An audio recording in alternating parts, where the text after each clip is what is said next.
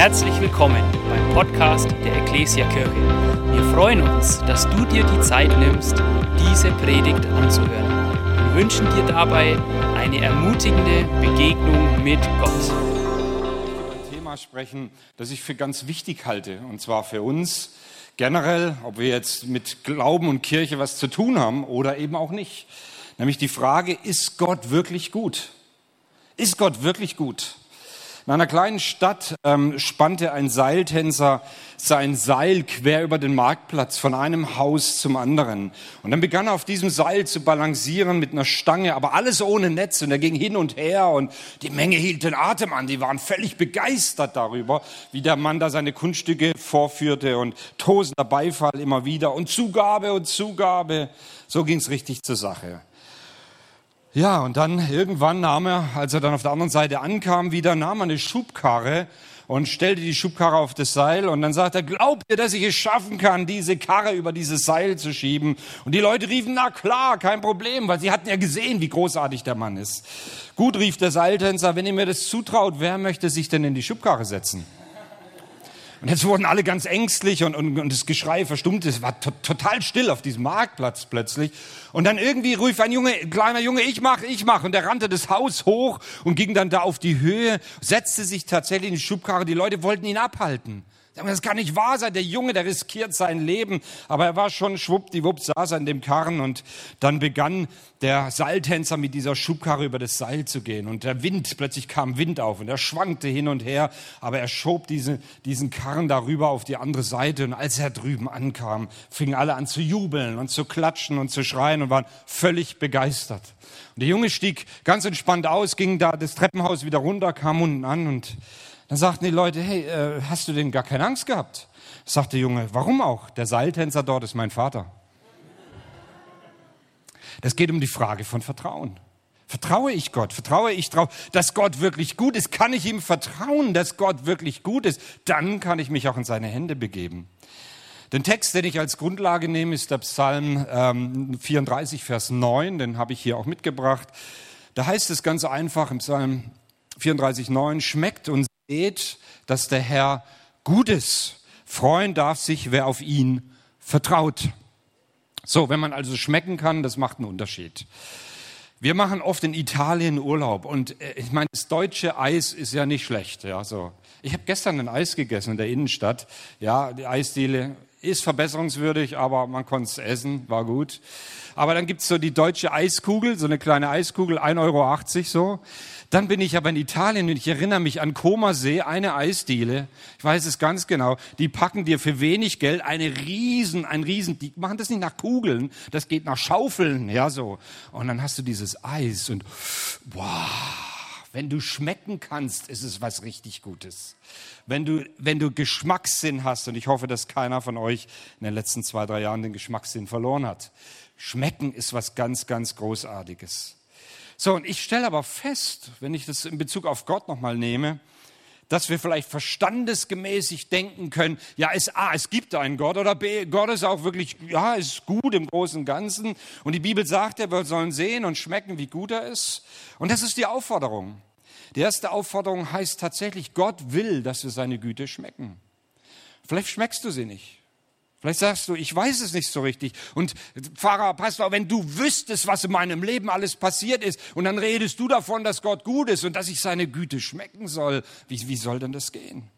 Aber ich möchte dir sagen, dass trotz alledem es nichts an der Tatsache ändert, egal was du erlebt hast, dass Gott gut ist. So, wenn ich es nicht schmecke, dann liegt es nicht daran, dass Gott nicht gut ist, sondern liegt es an meiner Fähigkeit zu schmecken oder eben nicht zu schmecken. Schmeckst du seine Güte? Genießt du seine Güte? Die Bibel erzählt uns immer wieder, dass Gott gut ist. Und vielleicht bist du heute hier oder du schaust im Livestream entsprechend zu und denkst, äh, ich bin total frustriert. Ich bin vielleicht auch als Christ frustriert, als Mensch generell in dieser Gesellschaft, was da alles so passiert. Ähm, wie kann das sein, dass Gott gut ist und er sich auch nicht ändert und, und so weiter? Wie, wie kann es möglich sein? Ein junger Mann kommt mit einer ganz, ganz wichtigen Frage zu Jesus eines Tages. Er möchte wissen, Wie, wie kann ich ewiges Leben bekommen? Er fragt ganz einfach, was muss ich tun, um am Ende meiner Tage bei Gott anzukommen und irgendwie nicht im Tod zu versinken, sondern wie kann ich Aufnahme in die neue Welt Gottes kommen? Das ist eine ganz Frage. Und er stellt sich dem Gespräch mit Jesus diese Frage immer wieder, wie kann, wie kann ich ewiges Leben bekommen? Und er wird Klarheit bekommen. Allerdings ist es eine Klarheit, die gar nicht so leicht zu verdauen ist. Und ich ringe mit dieser Geschichte in der Bibel wegen ihrer Härte und wegen ihrer Kompromisslosigkeit. Ich ringe damit. Es ist ein schwieriges Gespräch, das Jesus hier führt. Es ist ein entscheidendes Gespräch, denn es geht um die große, große, entscheidende Frage unseres Lebens. Gibt es ein Leben nach dem Tod? Gibt es eine Ewigkeit? Und ist es so, dass Gott uns in die Ewigkeit eines Tages ruft? Es ist ein ungemütliches Gespräch, weil Jesus diesem jungen Mann so einiges zumutet und es ist ein gescheitertes Gespräch. Denn am Ende geht der junge Mann fort und zwar traurig, weil er Klarheit bekommen hat, aber eine Klarheit, die er sich so nicht vorgestellt hat. Und so lesen wir in Markus Kapitel 10, Vers 17 hier diesen Text. Ich lese, verlese ihn mal. Als er weiterziehen wollte, lief ein Mann auf Jesus zu, kniete vor ihm nieder und fragte, guter Lehrer, was soll ich tun, um das ewige Leben zu bekommen? Warum nennst du mich gut? fragt Jesus. Nur Gott allein ist gut. Aber du kennst doch die Gebote. Du sollst nicht töten, du sollst nicht die Ehe brechen, du sollst nicht stehlen, du sollst keine Falschaussage machen, du sollst nicht betrügen und dann noch Ehre Vater und Mutter. Lehrer, erwiderte der Mann, alle. Leute, und da steht alle. Alle diese Gebote habe ich seit meiner Kindheit gehalten. Das waren übrigens, kurzer Einschub, nicht nur die zehn Gebote, das waren noch 633 andere Vorschriften, die die Juden ja bis heute haben. Der hat alle Gebote seit seiner Kindheit gehalten. Vers 21, da sah Jesus den Mann voller Liebe an. Eins fehlt dir noch, sagte er zu ihm. Eins. Geh hin und verkaufe alles, was du hast Gib das Geld den Armen, dann wirst du einen Schatz im Himmel haben. Danach komm und folge mir nach. Und dann heißt es hier, als er das hörte, verdüsterte sich das Gesicht des Mannes und er ging traurig fort, denn er war sehr reich. Der Mann geht traurig fort, obwohl er eine Begegnung mit Jesus hatte. Er ging traurig fort, obwohl ihm gerade der Weg aufgezeigt wurde, wie er ewiges Leben bekommen kann. Und das Komische ist, dieses Gespräch beginnt mit einer Feststellung. Dieser junge Mann trifft die Feststellung und, und stellt ganz klar und deutlich fest und sagt, dass Jesus gut sei. Er stimmt also auch zu, dass Gott allein gut ist. Warum wird er dann traurig nach dem Gespräch mit Jesus? Er wollte sein Geld nicht verlieren. Warum?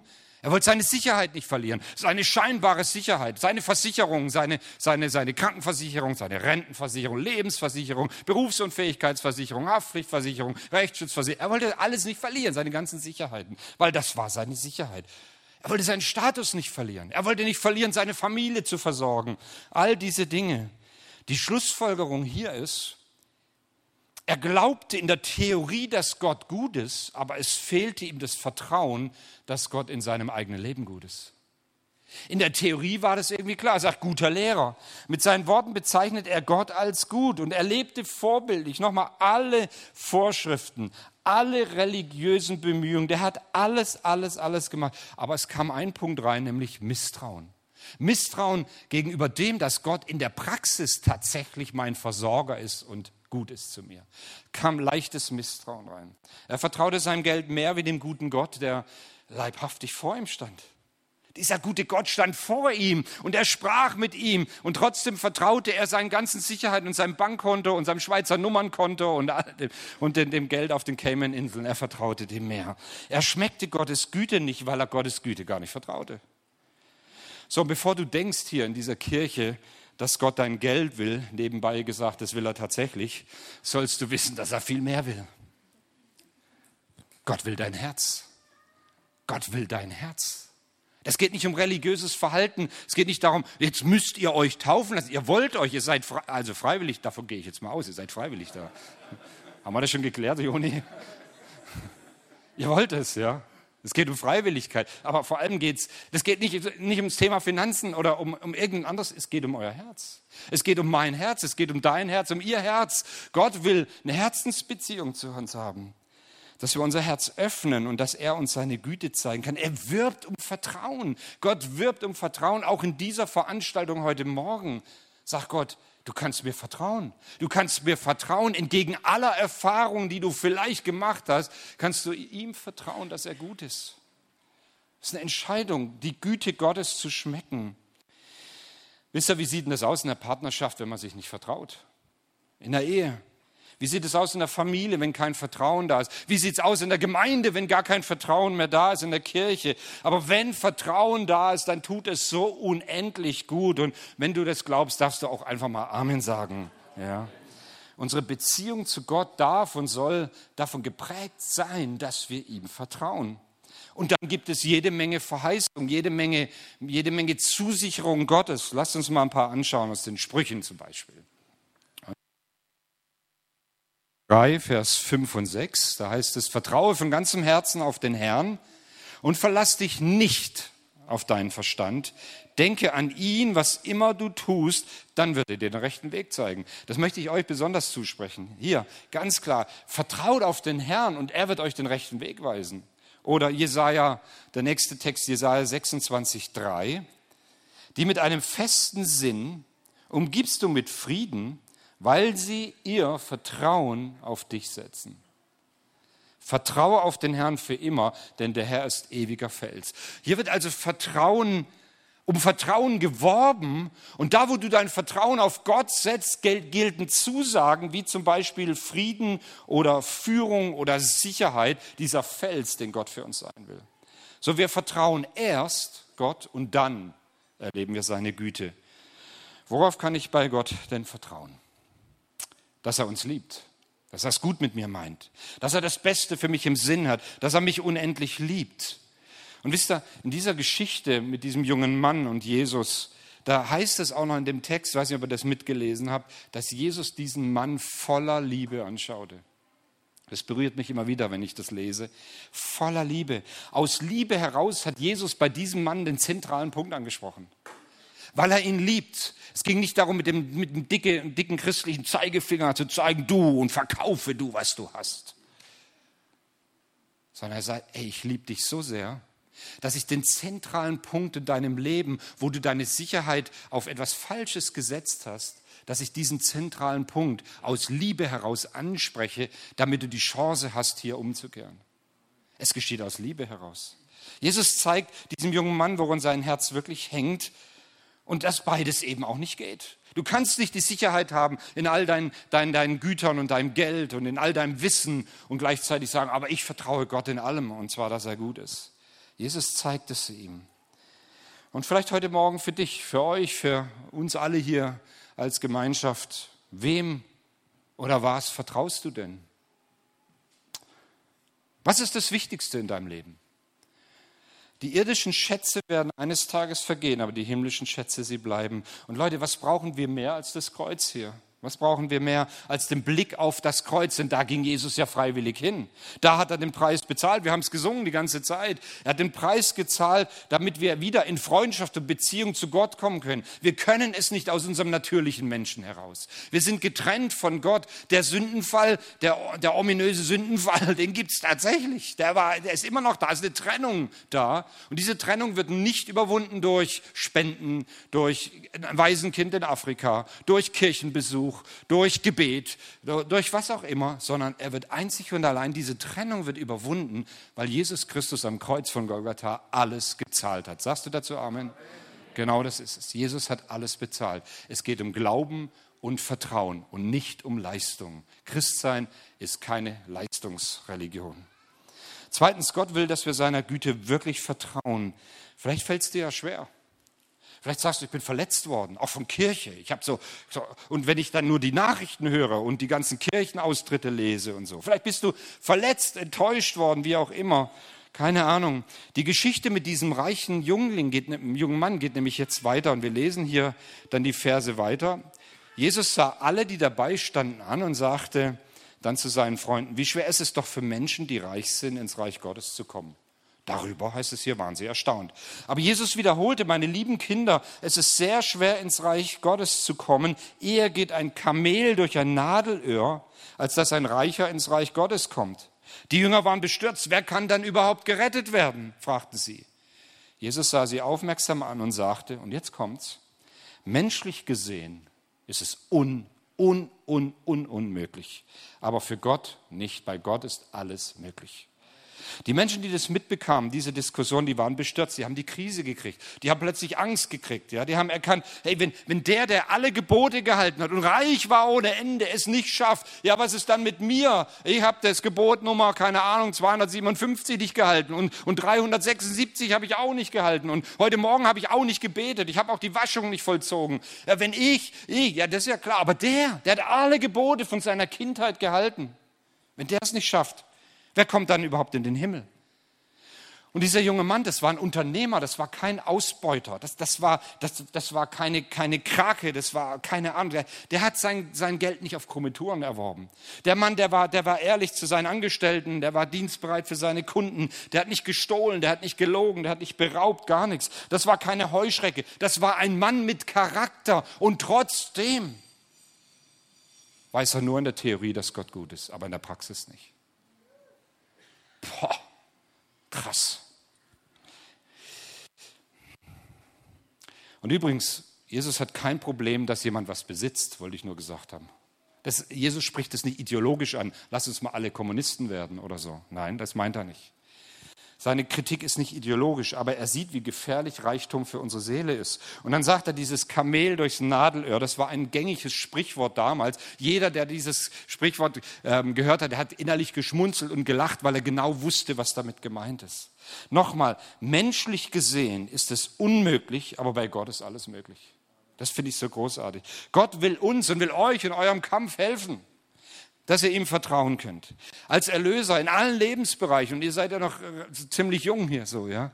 In allen Lebensbereichen, egal was kommt, dürft ihr Gott vertrauen. Er ist es, der hilft. Denn hier heißt es, menschlich ist es unmöglich. Also kannst gleich von vornherein sagen, ich lasse das. Aber bei Gott, mit Gottes Hilfe, mit seiner Gnade und Güte ist alles möglich. Finde ich so großartig hier.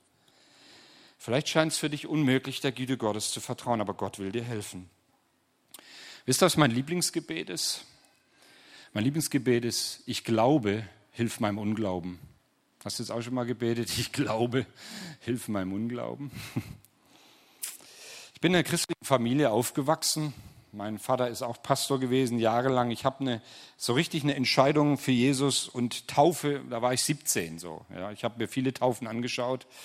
Aber mit 17, ich habe einen Punkt gehabt, der irgendwie schwierig war für mich. Ich habe mir vorgestellt, dass die Güte Gottes so wie dunkle Schokolade ist. Man weiß, dass sie eigentlich besser ist und gesünder für einen, aber lieber mag man Vollmilch oder, oder Nussschokolade. Ja, so, versteht ihr das so?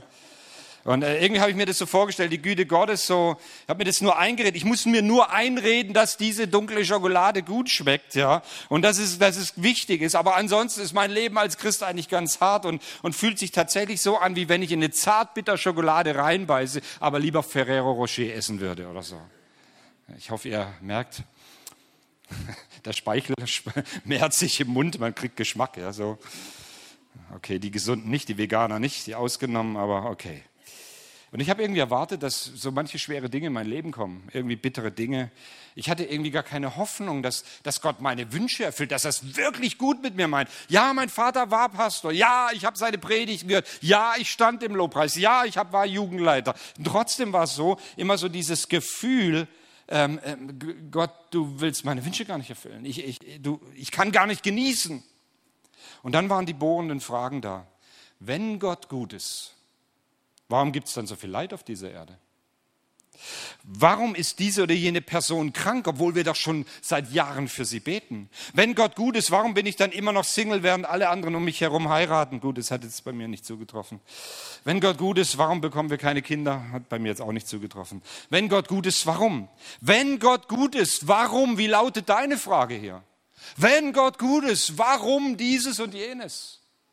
Und diese Fragen, die können uns quälen, die können uns abhalten davon, wirklich zu erfahren, dass Gott gut ist. Und der Versuch, Gott zu verstehen, hat mich da nicht weitergebracht. Mit diesen Fragen. Ich, ja, so. Und irgendwann sprach der Heilige Geist zu mir und sagte, Daniel, das Problem liegt darin, dass du mich mit dem Verstand begreifen willst. Ich möchte aber, dass du mir mit deinem Herzen vertraust. Es geht um Vertrauen. Du kannst Gott nicht erklären. Wir können Gott nicht rational in irgendeiner Weise begreifen und erklären. Und ich wollte erst alles verstehen und dann, und dann Gottes Güte irgendwie genießen. Und dann gab es aber eine Distanz da. Ich spürte immer eine Distanz zwischen Gott und mir. Das Problem war, dass ich ihm nicht vertraute, dass Gott es wirklich gut mit mir meint, dass ich auch genüge. Ich vertraute nicht darauf, dass ich geliebt bin. Und dann kam der Punkt, wo, wo Gott in mein Leben richtig reinkam und ich dann gesagt habe, Gott, ich möchte dir alles geben, mein ganzes Leben. Und für alle, die mich noch nicht kennen, jetzt die Tage, ich war zehn Jahre Finanzbeamter im gehobenen Dienst, ich habe studiert, ich habe richtig gut verdient, ich hätte nie wieder arbeiten müssen. Aber ich habe alles gegeben. Ich habe gesagt, ich will dir nachfolgen, Jesus, weil ich, weil ich plötzlich gemerkt habe, ich kann diesem Gott vertrauen. Ich kann den Schritt aufs Wasser gehen, ich kann ihm vertrauen. Wie kannst du die Beziehung zu Jesus wirklich genießen, diesem allmächtigen, starken Gott? Weil Gott ist nicht wie wir, er ist anders, er ist heilig und das macht ihn auch so vertrauenswürdig. Gott hat kein dunkles Herz. Die Beweggründe Gottes sind immer rein, schon immer gewesen für dich und dein Leben. Seine Pläne sind gut und keine Ahnung, ob du Gott vielleicht in deinen Finanzen den Platz gar nicht eingeräumt hast. Du hast deine Sicherheiten woanders gesetzt. Vielleicht ist es nicht Geld, vielleicht ist es eine Beziehung. Vielleicht solltest du eine Beziehung loslassen, aber du hältst fest. Und dieser Gott schaut dich voller, voller Liebe an. Und er wirbt um dein Vertrauen und er wirbt darum, dass du dich einlässt auf das Gute, das Gott für dein Leben vorgesehen hat. Vielleicht hast du Verletzungen erlebt und kannst niemand vertrauen. Gott schaut dich voller Liebe und Güte an. Öffne ihm dein Herz und er will dich heilen. Meine letzte Textstelle im Römer Kapitel 8, Vers 28, die recht bekannt ist. Da heißt es, und wir wissen, dass für die, die Gott lieben und nach seinem Willen zu ihm gehören, alles zum Guten führt. Wow, glaubst du das? Kann ich da mal sehen? Wink mal, glaubst du das so? Ja, so, so manche so halb, genau, so. Manche machen so. Entweder ist es das Wort Gottes oder es ist es nicht. Ja. Aber der Punkt ist der, wisst ihr, warum wir nur so halb winken vielleicht manchmal? Weil da Misstrauen reingekommen ist. Über all die Zeit ist Misstrauen reingekommen. Von Adam und Eva bis heute ist Misstrauen da. Und du hörst diese Wahrheit und du tust sie nicht, weil du nicht vertraust, weil du dich fürchtest, weil Opfer nichts bringen und, und, und. Es gibt hunderttausend Gründe für Misstrauen und alle scheinen überzeugend zu sein. Aber Jesus überzeugen deine Gründe des Misstrauens überhaupt nicht. Er sagt ganz einfach, ich bin größer, ich bin mächtiger mächtiger, ich bin stärker und ich habe einen guten Plan für dein Leben. Und das begeistert mich. Wie kannst du ganz praktisch vertrauen? Ich glaube, es ist ganz wichtig, fang an, Bibel zu lesen und tu, was du dort liest. Fang mal an, Bibel zu lesen. Äh, das muss ich zu Christen sagen auch mittlerweile. Fang an, deine, die Bibel zu lesen. Zweitens, überlasse alles Gott. Du kannst nur empfangen, wenn du loslässt. Du kannst, nur, du kannst nicht alles festhalten wollen im Leben und dann auch sagen, ach Gott, und übrigens, ach, du bist ja auch noch da. Lass los, damit du empfangen kannst. Dann sorge dich nicht. Es ist unmöglich, sich zu sorgen und gleichzeitig zu vertrauen. So fang an, deine Sorgen vor Gott auszubreiten. Denn er sagt, wenn du ihm deine Sorgen bringst, dann sorgt er sich für dich und er kümmert sich um dich. Und dann gibt es auch Geduld. Ja? Warten in Geduld, das ist auch Vertrauen und voller Zuversicht etwas erwarten. Dem Psalm 27, 13 bringe ich hier doch noch. Heißt es doch, ich vertraue fest darauf, dass ich noch sehen werde, wie gut Gott ist. Solange ich lebe, vertraue auf den Herrn, sei mutig und tapfer und hoffe geduldig auf den Herrn. Gott will, dass wir auf seine Güte vertrauen und dass wir seine Güte schmecken. Ich komme zum Schluss und ich möchte bitten, dass meine Keyboarderin schon kommt hier. Dankeschön. Ich möchte dich mal bitten, wir haben jetzt einen kleinen Moment noch vor Gott, bevor wir jetzt dann gleich zur Taufe gehen. Ich möchte dich mal bitten, dass du deine Augen schließt. Ich mache nichts, ich komme nicht runter, es steht keiner auf, es passiert erstmal gar nichts. Es passiert nichts, okay? Schließ mal deine Augen.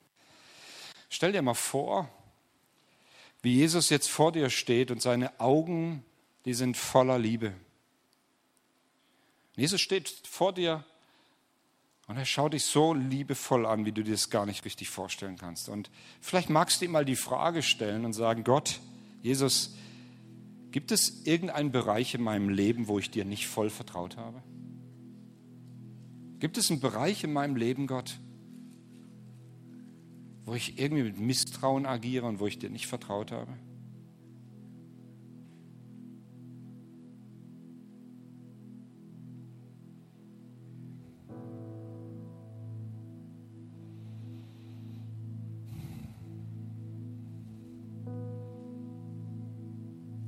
Vielleicht ist es schmerzhaft, was dir passiert ist, wo du den Glauben an die Güte Gottes verloren hast.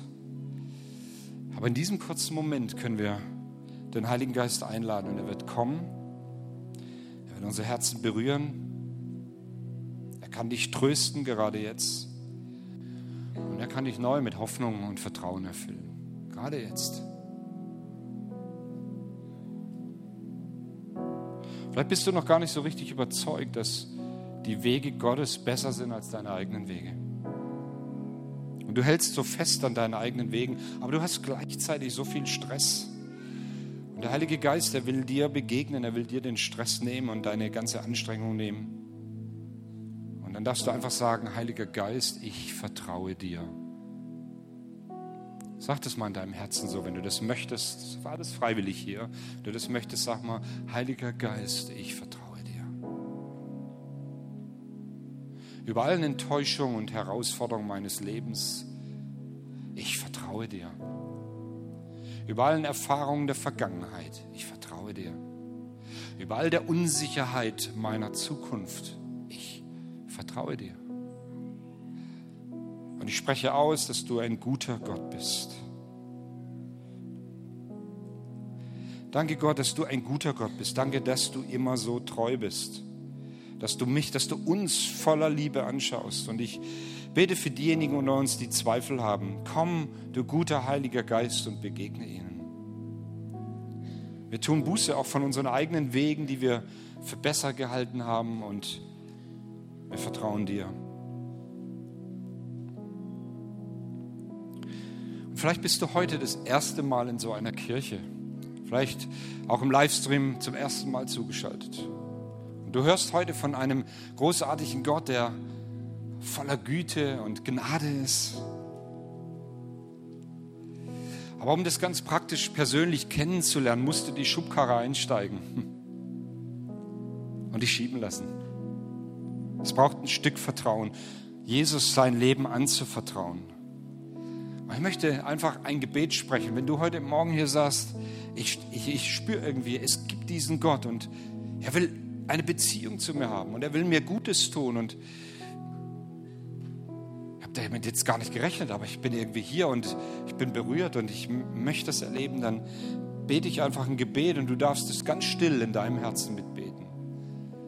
Wenn du Christ bist schon länger, sagst vielleicht, dann bete auch nochmal. Es kann nicht schaden, kann niemals schaden kannst einfach beten und sagen, danke Jesus Christus, dass du alle Schuld auf dich genommen Danke, dass du am Kreuz für mich gestorben bist. Und danke, dass du auferstanden bist. Gott, ich gebe dir jetzt mein Leben. Ich höre auf, meine eigenen Wege zu gehen. Und ich will lernen, dir zu vertrauen.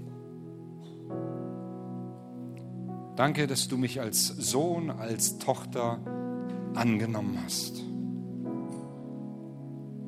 Danke, dass ich ewiges Leben habe.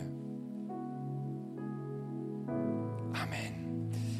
Wenn du dieses Gebet sprichst, gesprochen hast, Gott nimmt jedes Gebet unseres Herzens ernst. Ich möchte dich bitten, solltest du hier sein und zum ersten Mal so ein Gebet gesprochen haben, bitte komm doch nach dem Gottesdienst auf uns, auf die Mitarbeiter zu. Wir wollen dir gerne erklären, wie die nächsten Schritte sind, wenn du im Livestream bist und dort dieses Gebet gebetet hast. Nimm Kontakt auf hier, entweder mit der örtlichen Kirche oder hier vor Ort über die E-Mail. Wir wollen gerne weiterhelfen, Schritte zu gehen im Glauben, Gott zu vertrauen. Und das wünsche ich euch, dass ihr als Täuflinge wirklich Gott vertraut in allem, egal was kommt. Ja. Ihr werdet auf jeden Fall lebendig aus dem Wasser wieder hochkommen. Das ist eins, was sicher ist. Die sind zu zweit, habe ich mir sagen lassen.